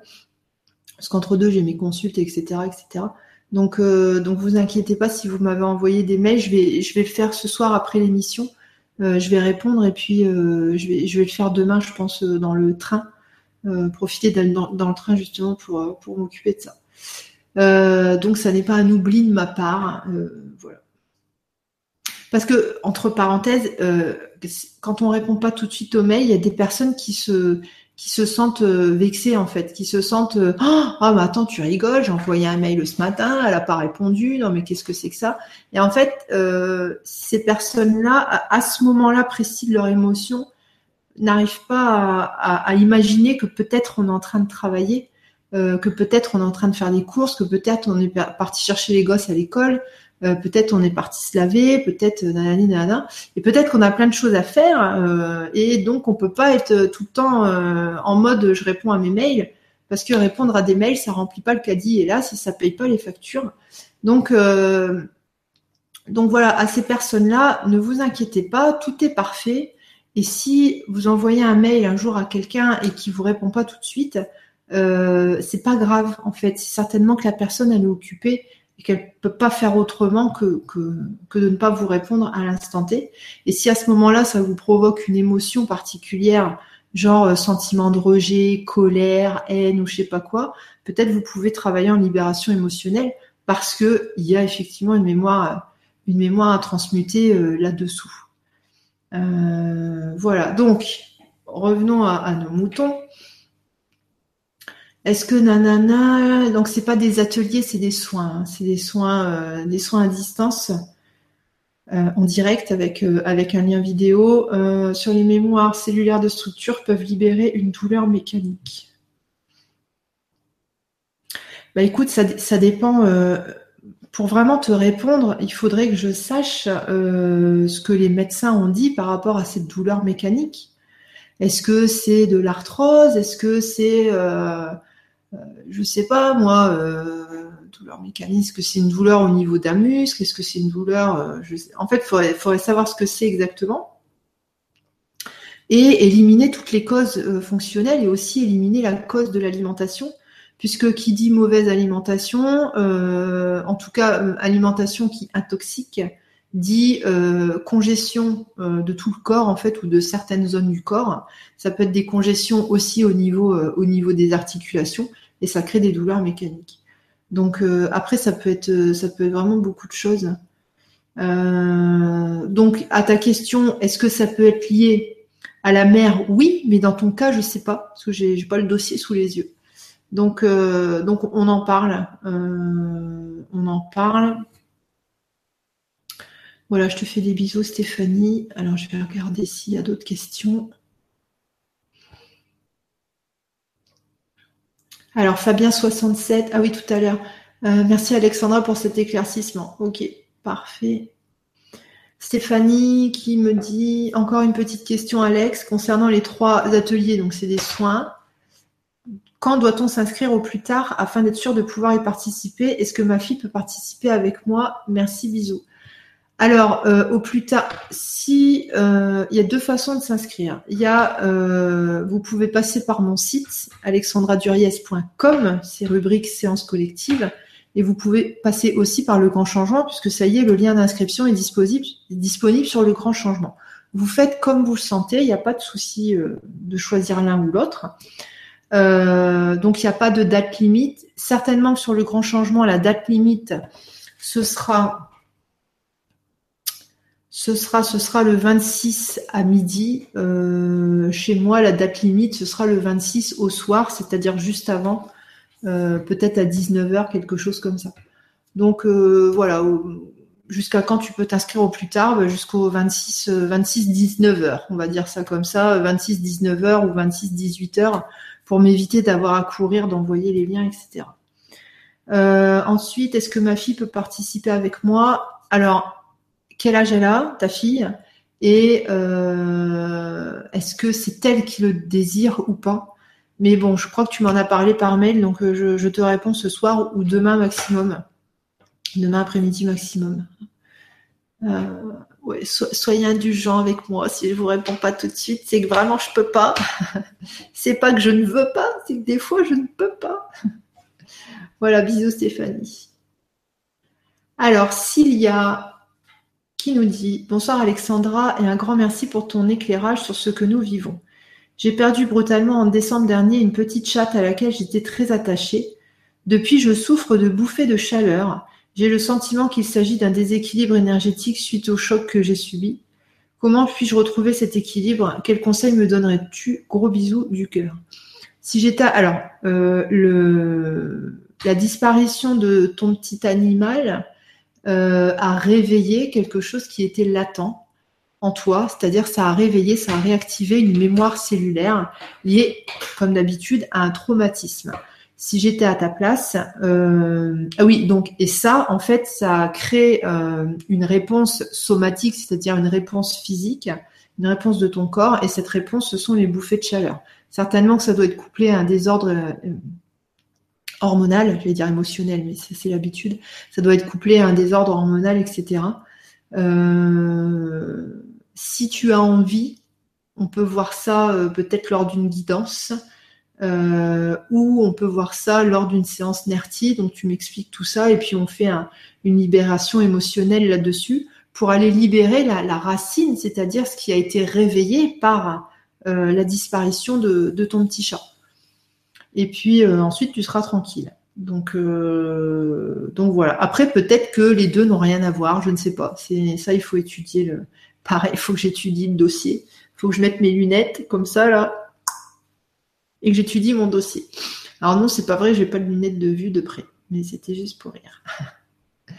voilà, merci Cilia. Alors Rose, euh, tu dis, alors re, et par rapport à ta vibra d'hier sur les mémoires cellulaires de structure, le conseilles-tu à une personne qui va bien, qui ne ressent pas de oui mais Bah non. Penses-tu qu'on peut s'en libérer simplement en cessant de s'identifier à notre ego et lorsqu'on a réintégré à nouveau qui on est réellement, c'est-à-dire un être de lumière pure? Tous les chemins mènent à Rome. Euh, ce que je peux te dire, c'est que quand tu parles de cesser de s'identifier à l'ego, là, il y a quelque chose de mental euh, on n'est pas du tout, euh, on n'est pas du tout à l'étage, à l'étage du, à l'étage du mental en fait.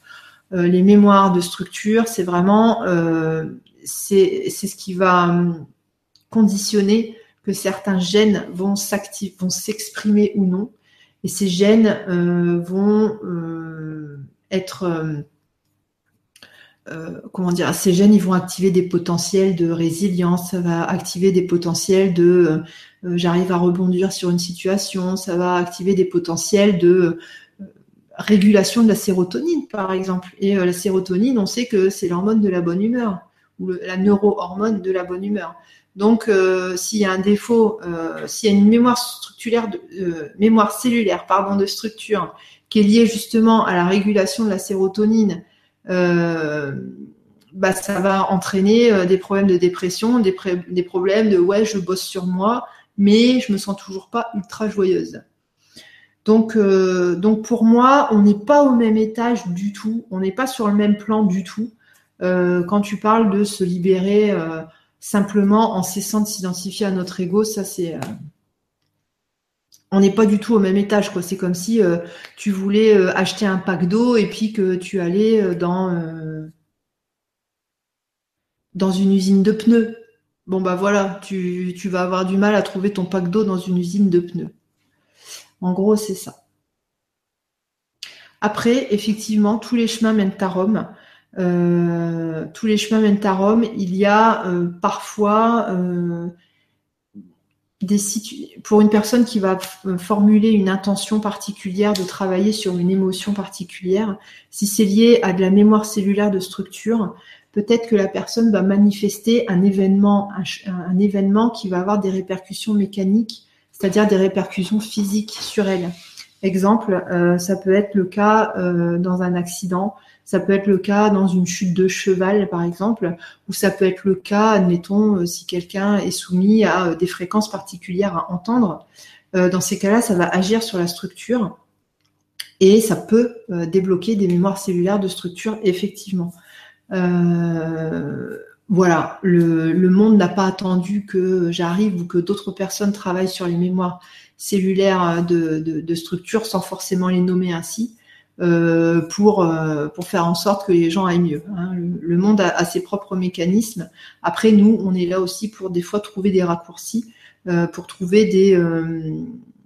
Bah, c'est un peu une notion de, de contrôle en fait. C'est une notion de ok, je veux, je veux pouvoir driver ma vie et je veux pouvoir me libérer de choses quand j'en ai envie, tout de suite maintenant. Je veux pas attendre que l'univers me manifeste un truc dans 30 ans quand j'aurai des rides. Voilà. Alors ensuite, Rose, tu me dis, je suis née bien après terme. Je suis souvent en retard dans ma vie. Lol, je supporte pas de courir ou que l'on me presse aujourd'hui. Pourquoi naît-on avec du retard? Est-ce parce qu'on est venu s'incarner à reculons? Non, ça c'est, non, non. Pas l'incarnation à reculons.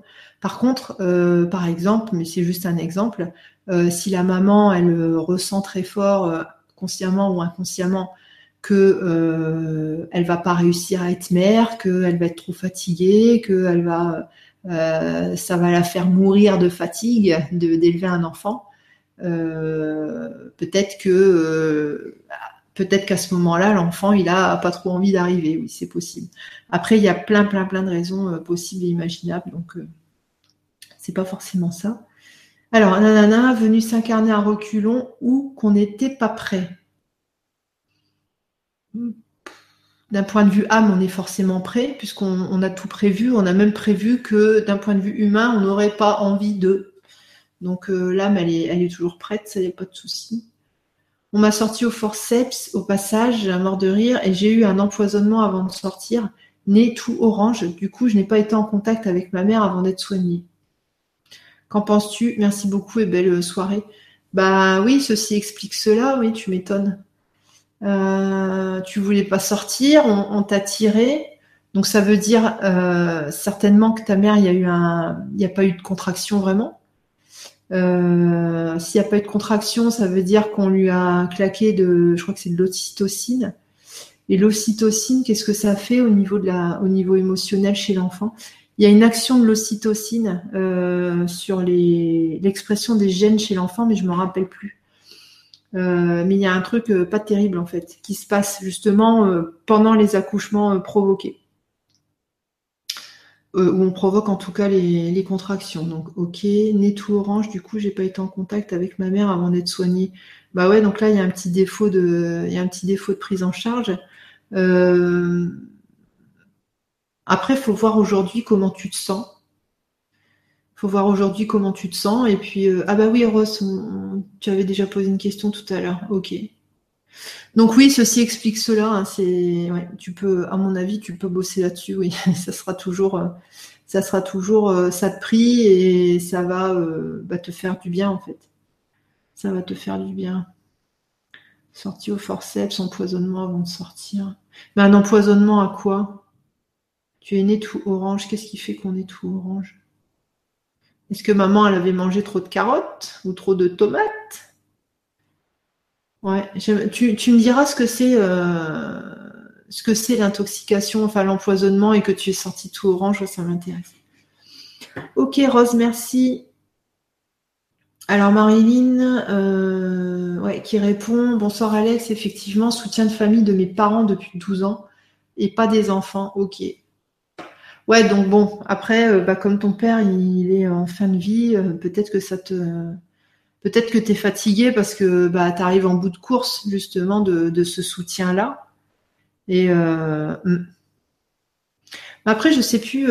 ah oui, non, tu n'avais pas de frères et sœurs. Par contre, après, tes enfants, ils peuvent aussi venir s'occuper un peu, un peu de leur grand-père. Hein, c'est bon, quoi. C'est pas toujours, c'est pas toujours les mêmes.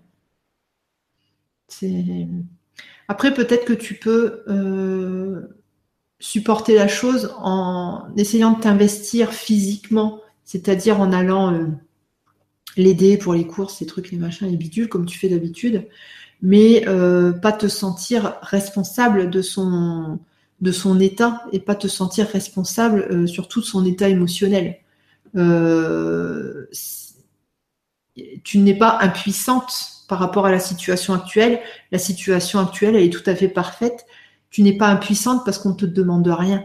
Personne n'attend rien de toi, euh, ni ton moi supérieur, ni, euh, ni ton père, euh, ni personne en fait. Personne n'attend de toi rien du tout, et donc tu n'as pas à être puissante ou, tu n'es pas impuissante en tout cas.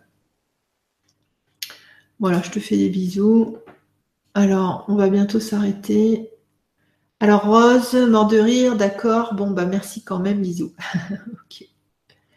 Alors, Stalker, qui répond? Merci beaucoup pour la réponse sur libre arbitre. Petite question philosophique sur l'amour et l'univers. Ok. Existons-nous pour nous-mêmes? L'âme s'incarne-t-elle pour elle-même, juste pour faire ses propres expériences et apprendre? Ou alors participons-nous à une création plus vaste? Je dirais oui et oui. Il y a les deux parce qu'il y a une question de multidimensionnalité. Donc les deux sont vrais. Les deux sont vrais en même temps. C'est ça la multidimensionnalité. J'en parlais avec une copine cet après-midi que vous aurez le plaisir de rencontrer euh, courant mai pour euh, un nouveau concept d'émission d'ailleurs. Euh, on disait que dans la multidimensionnalité, c'est comme dans les probabilités. C'est pas ça ou ça, c'est ça et ça. C'est-à-dire c'est euh, c'est euh, entrée, euh, c'est fromage et dessert. Et c'est pas que fromage ou que dessert. Alors, nanani, nanana, en ce sens, nos problèmes ne sont pas les nôtres, mais ceux de l'univers. notre quotidien banal existerait pour résoudre les nœuds karmiques de l'univers. Alors, je suis suis pas spécialisée. Il paraît qu'il y a un karma interstellaire. Euh, moi, j'en ai pas encore eu euh, vent. Euh, oui, je remonte des choses par rapport à des vies parallèles, nanani, nanana, des vies sur d'autres planètes, des vies où même il y a d'autres où j'ai une autre forme. par contre, j'ai pas encore eu vent de cette information-là, savoir s'il y avait du karma. Alors, est-ce que c'est encore un concept qu'on a collé à, un autre concept? Euh, Est-ce que c'est une façon de penser qu'on a collé euh, encore à un autre concept? Je ne sais pas. Nous incarnons l'univers et ses problèmes à résoudre. Mais l'univers, il n'a pas de problème à résoudre en fait. L'univers tel qu'on le voit depuis notre incarnation actuelle, euh, on l'interprète, euh, on ne voit pas l'univers tel qu'il est réellement parce qu'on est euh, dans notre mode d'incarnation terrestre, c'est-à-dire qu'on est limité, on est dans le brouillard à cause du voile, à cause du fait qu'on n'est pas redevenu encore multidimensionnel. Donc, ce qu'on imagine de l'univers, c'est pas ça, c'est pas la, vérité. On saura ce que c'est vraiment que l'univers une fois qu'on sera sorti de cette incarnation-là, ou, ou peut-être on sera encore dans l'incarnation, mais en tout cas, on n'aura plus ce voile, ce voile de l'oubli, ce voile de l'amnésie, ce voile de ce que vous voulez. Euh, donc l'univers n'a pas de problème à résoudre, sauf depuis notre point de vue d'humain. Euh, oui, on pense que l'univers a des choses à résoudre, mais en réalité, il n'en a pas. C'est une idée un peu perchée, mais qui me travaille depuis quelques semaines. Y a-t-il des enseignements qui vont dans ce sens? En fait, euh, si tu as moyen, parce qu'on en a parlé beaucoup avec Christian Duval hier, peut-être tu peux reprendre l'atelier l'atelier 8, c'est ça qu'on a fait hier. C'était quand l'atelier? C'était le 2 mai, donc c'était mardi. Peut-être un moyen de reprendre en replay l'atelier astrologie. Et tout à la fin, en fait, euh, Christian, on a parlé euh, quasiment euh, pendant une demi-heure, voire plus, de tous ces concepts-là. Et c'est vrai que c'était hyper intéressant. Donc éventuellement, ouais, ça peut être, ça peut être bien pour toi. Bon, voilà ce que je peux te dire comme ça rapidement. Alors Stéphanie qui me dit bisous Alexandra, merci beaucoup, bah, je t'en prie. Et Edwige Mandaline, et ce sera la dernière question. Bonsoir Alexandra, pourquoi je fais très souvent les choses au dernier moment? Et quand j'ai de la marge devant moi, je trouve toujours autre chose à faire au lieu de faire de suite ce qui me permet de passer à autre chose. Bah, simplement parce que c'est pas le bon moment. Euh, c'est comme un frein qui m'empêche de faire et de faire au dernier moment se passe bien, mais me met parfois la pression inconsciemment. Et parfois les choses ne sont pas faites à la date que j'aurais aimé, mes créations, etc. En fait, je fais aussi passer le bénévolat avant mon travail étant en auto-entreprise. Est-ce dû aux mémoires cellulaires de structure? Pas du tout. Merci et bisous du cœur. En fait, tu es en train de t'aligner avec le plan d'ensemble. Tu es en train de t'aligner avec l'intelligence universelle. Et l'intelligence universelle, elle fait quoi? Elle va nous donner les idées avant.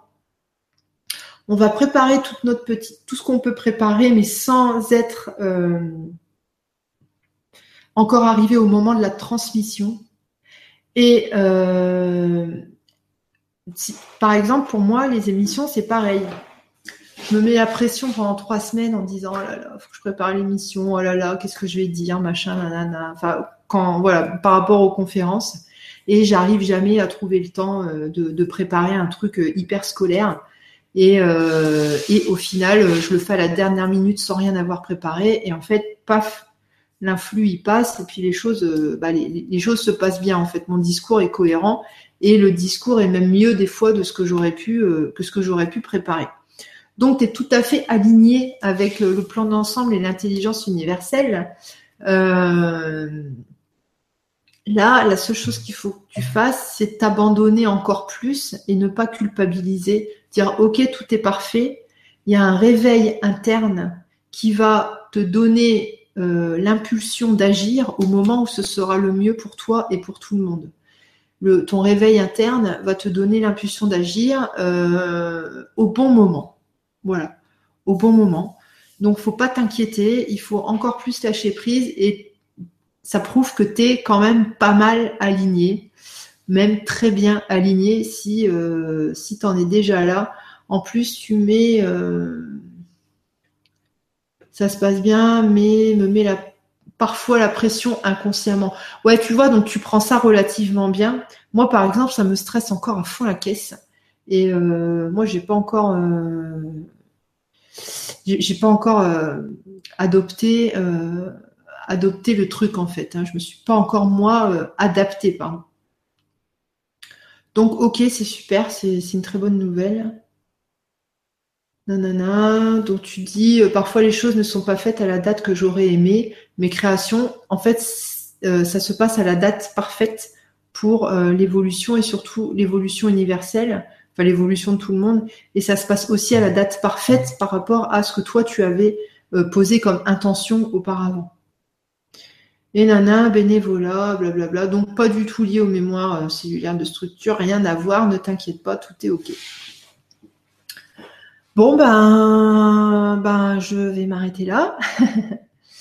Euh, je vais m'arrêter là. Alors, je vous retrouve samedi pour les personnes qui viennent à Montpellier. Euh, donc, c'est à Mourez, les, ateliers. Donc, euh, je fais un cercle de guidance le matin, un cercle de guidance l'après-midi. Si vous êtes dans le coin, si ça vous intéresse de venir participer, vous pouvez vous inscrire soit sur le grand changement en rubrique service et accompagnement, soit sur mon site euh,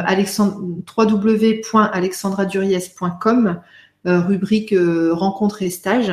Donc voilà, il reste encore un petit peu de place.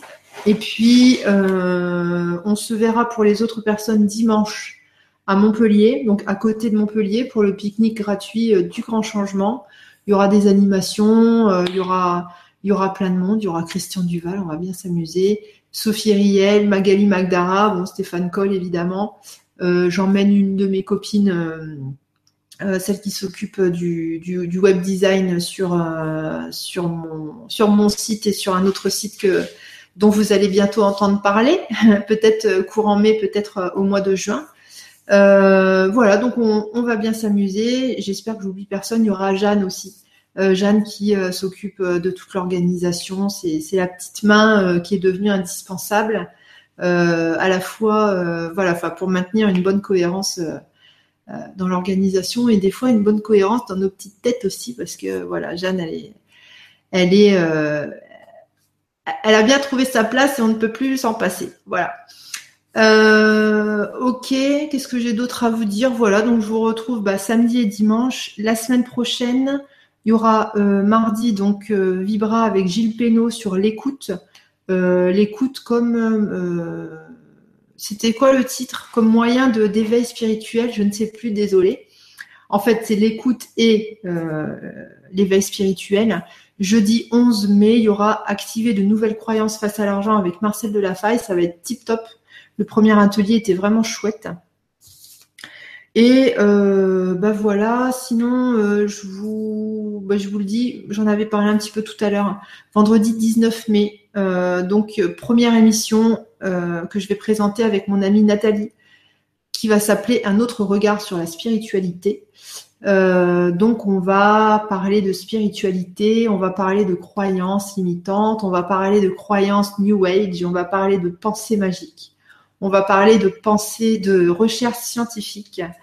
Et euh, ça, va être, ça va être très intéressant puisqu'on va essayer d'amener un autre regard sur la spiritualité, c'est-à-dire de sortir euh, du mouvement New Age et d'arriver à, comme on dit, spiritualiser la matière, c'est-à-dire faire en sorte qu'il n'y ait plus de différence entre les moments où on est dans notre vie spirituelle et les moments où on est en 3D. Nous, ce qu'on veut, c'est mélanger les deux et faire en sorte que notre vie de tous les jours soit spirituelle, donc soit agréable. Et en ce sens, donc comme le disait Grégory Mutombo, on va spiritualiser la matière. Et c'est ça l'émergence du nouveau monde, c'est ça qui va faire qu'on va avoir une planète et un monde agréable euh, où il fait bon vivre. Voilà, je vous fais des gros bisous. Je vous dis donc à la semaine prochaine ou à ce week-end pour ceux qui seront là à Montpellier. Euh, bonne soirée à tous, bonne nuit, reposez-vous bien Bye bye.